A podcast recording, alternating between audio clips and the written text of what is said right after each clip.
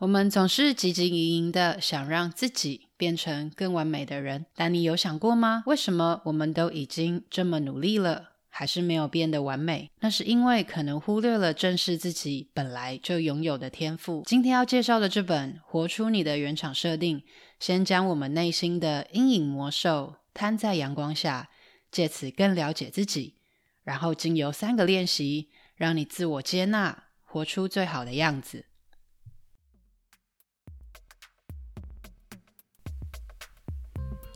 欢迎来到中途笔记，这是一个关于口疾还有内向者阅读笔记的 podcast。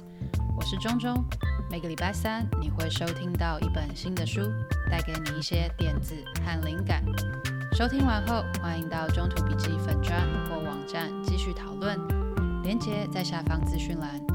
如果听完你觉得超喜欢，请直接五星评论加留言，并点一下订阅，就可以加入这个 podcast。才不会错过各种热门、冷门的阅读笔记，每周带你实现更多。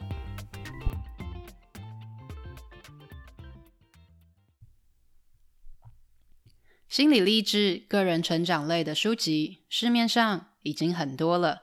活出你的原厂设定有两个特点吸引了我的目光，一个是原厂设定这个说法，对于工作常碰到预设、出厂值。这一类说说法的我来说非常好懂，甚至会有种会心一笑的感觉。二是作者苏雨欣，自商心理师，并不是完全站在一个教练的角色，从旁告诉你该如何做，而是自我揭露了许多内心世界。身为一个公众人物，要有勇气跟社会大众分享自己的阴暗面，相信没有几个人做得到吧？但作者却分享自己善于嫉妒的例子。贯穿全书，分享自己为何善妒，又如何和嫉妒对话，进而接纳自己。他愿意分享自己的故事，搭配具体的练习做法，让本来僵硬的理论活了起来，也让作品显得独特，充满人味。怪不得受欢迎，被广泛讨论。活出你的原厂设定，先将我们内心的阴影魔兽摊在阳光下，能够觉察、指认。辨识那些经常出现的负面情绪，接着把这些情绪摆在一边，探寻自己希望能够达到的目标，并问问自己：这些目标是为了关爱自己存在，还是自我厌恶存在？学会分辨两者的不同，最后学习接纳自己。如果没有可以滋养的父母，就打造你的内在父母。以下几点是我在书中读到觉得很特别的，想要跟你分享。第一个是你所有讨厌的都在你之中。作者认为，当我们对别人某个行为的愤怒，通常代表我们身上也存在稍微欠缺。我们把自己的缺点投射到别人身上。换句话说，我们审判旁人时，其实正在审判自己。读到这里，你是不是很想否认？拜托，我怎么可能会跟那种人一样？作者进一步分析。自身没有的特质，我们连看都看不见。因此，那些让我们很有感觉的特质，正是因为我们有，但又因故不被允许拥有，才能够引起关注。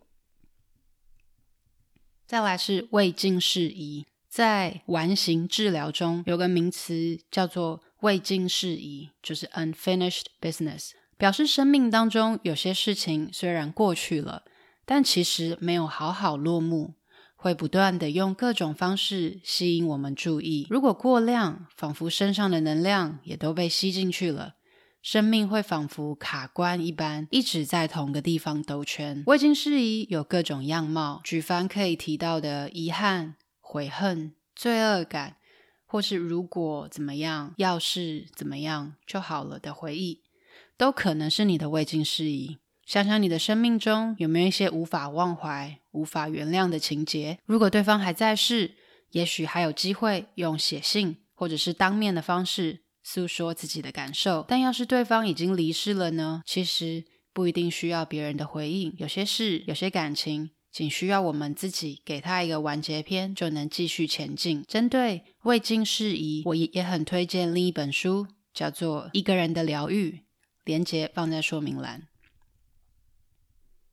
另一点是，情绪包袱是自己的责任。那些负面的回忆造就了我们的情绪包袱。的确，我们可以丢包给加害者或者父母，那样就太轻松简单了。但请理解，父母也有自己的伤与限制。其实我们也需要父母的不完美，毕竟父母的好滋养我们长大，父母的坏让我们成为自己。长大后，这些未处理、未消化的人生经验。跟他们再也没有关联了。我们不需要这些人来帮我们解开情绪背包。虽然有别人的爱跟陪伴很重要，但真正能填补内在空洞的人，只能是我们自己。说到这里，我想推荐给你另一本书《重建生命的内在模式》，当中提到，不论你在童年时期所受的创伤有多严重。都不构成你为负起改变责任的理由，读起来非常铿锵有力。如果我们不放弃童年时代的模式，又如何蜕变成自己想要的样子呢？书中还提到一个前阵子很流行的厌女厌女症，你有厌女症吗？平常在 PTT 或者是 d c a r 看多了丑女文，仇是复仇的仇，可别以为这是男人的专利。身为女性，别以为我我很爱我自己。就不会有厌女症。如果以以下特质也跟你符合，那可能你也有厌女症哦。譬如觉觉得凡事要依赖他人，柔弱的人很没用，好胜又倔强，无法忍受自己看起来没用。身为女性的你，以身为女汉子自豪，你希望男友、老公的薪水地位比自己高，觉得当女人真吃亏。厌女现象的起源是来自于很久以前，男人想要巩固自己的权利。就必须排斥其他性别，最好的方式就是昭告天下，男性特质都是好的，女性特质都是次等的。所以，我们的社会渐渐认为，阳刚是好的，阴柔是坏的，理性是好的，情绪是坏的。当你的内心在呐喊“这不是我，我跟那些女孩不同”，其实就是陷入了厌女情结，试图摒除阴柔的特质。穿上闪亮盔甲，认为这样子才能够得到胜利。其实我们不需要所有的胜利，只需要刚好的胜利。而阴柔和情绪，也正是帮助人类活得更加和谐、趋吉避凶的重要特质。你是害怕跟别人一样？还是害怕跟别人不一样呢？作者和很多人一样，小时候很害怕跟别人一样，怕输，想赢。长大后发现，平凡不是外表、物质、地位上的不出众，平凡的真正定义其实是人性的共通点，包含安全感、归属感、爱、尊重以及自我实现等等需求。如果太过完美，反而会让人感到孤单。所谓高处不胜寒。当我们努力将自己打点好，害怕麻烦任何人，其实也错失了表达需求和情绪的机会，也没有办法帮助自己跟他人建立连连结。超级矛盾的是，许多人害怕跟别人一样，又害怕跟别人不一样。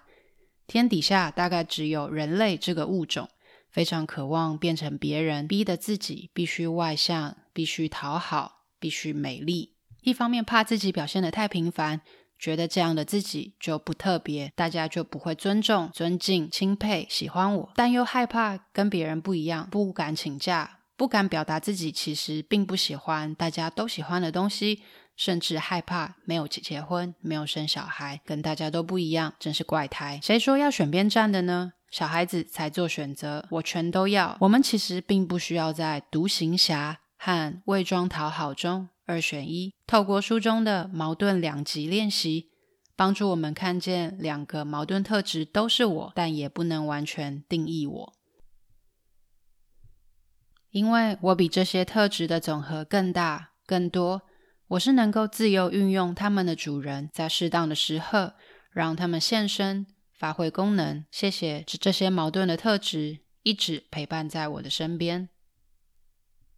比起完美，我们其实更需要完整。还记得小说《小王子》中，小王子第一次遇见五千朵玫瑰的时刻吗？当他发现原来自己细心照护的玫瑰其实一点都不特别，才恍然大悟：世界上还有这么多骄傲的玫瑰，我们都是那五千朵玫瑰中的其中一朵。如果把自己拆解成一小块一小块，去和他人比较，一定会失望，因为总是有人比自己聪明、漂亮。但另一方面，世界上却又没有完全相同的两种原厂设定，就像狐狸说的：“你在玫瑰身上所花的时间，让你的玫瑰变得如此重要。如果你用完整的自己看待世界，会发现比较基准完全消失，因为太不一样了，无从比起。因此，追求完整而非完美，既拥有平凡，也拥有独一无二。如果我们能驯服自己的内心，花时间了解、关爱与接纳自己，就能同时感受平凡跟独一无二的美好，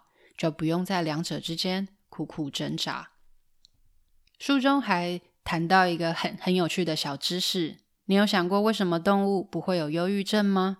因为它们能够活在当下。人类的大脑相较其他动物拥有更多的皮质，所以我们更能回忆过去和展望未来。虽然看起来比其他物种拥有更高的智商，却也逐渐失去了动物本能中的智慧，比如活在当下。